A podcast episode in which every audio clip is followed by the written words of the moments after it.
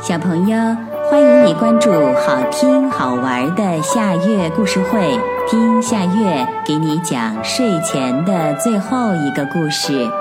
你准备好了吗？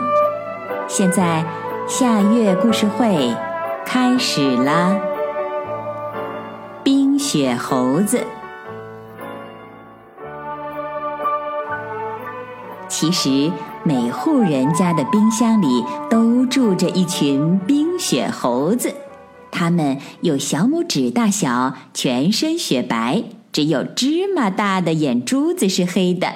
不仔细看的话，根本发现不了它们。冰雪猴子整天在冰箱里闹得厉害，但是由于冰箱门一直是紧紧的关着，所以我们并不知道。冰雪猴子没有一刻安静的时候，所以冰箱总是会发出轰隆隆的声音。有一个男孩子叫鲁鲁，他觉得冰箱老是发出那么大的声音很奇怪。有一次，冰箱发出了特别响的轰隆声，鲁鲁猛地拉开了冰箱门。天哪！冰箱的冷冻室里是一群扭在一起打架的冰雪猴子。鲁鲁觉得很有趣，就一直打开冰箱看着。哪知道冰箱的冰在不知不觉中融化了一些。你愣着干啥？冰都快融化了，快拿一些冰来！一个声音很尖的冰雪猴子说：“现在哪里有冰啊？”鲁鲁赶紧找了一个大碗，在外面舀了一些雪到冰箱里，再加些水就好了，我就能泡澡了。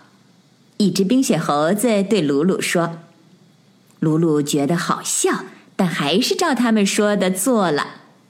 冰雪猴子扑通扑通的跳进了雪水里，舒服的张开手脚躺在水面上。”泡完澡，他们一刻不停的又玩开了。他们从冻着的猪肉山上跳下来，冲上速冻饺子城堡，经过速冻馒头小山，再爬上冻豆腐堆。冰雪猴子还觉得不过瘾，他们冲着鲁鲁叫：“现在是冬天了，外面一定是冰天雪地的吧？”鲁鲁说：“是啊，外面冷得要命。”太好了，我们可以去度假了！所有的冰雪猴子一起喊。冰雪猴子们扛着雪橇，穿着冰鞋，滑到了地上。露露，我们到外面玩去了。不过你一定得在冰箱里给我们留下空位。到了春天，我们要回来的。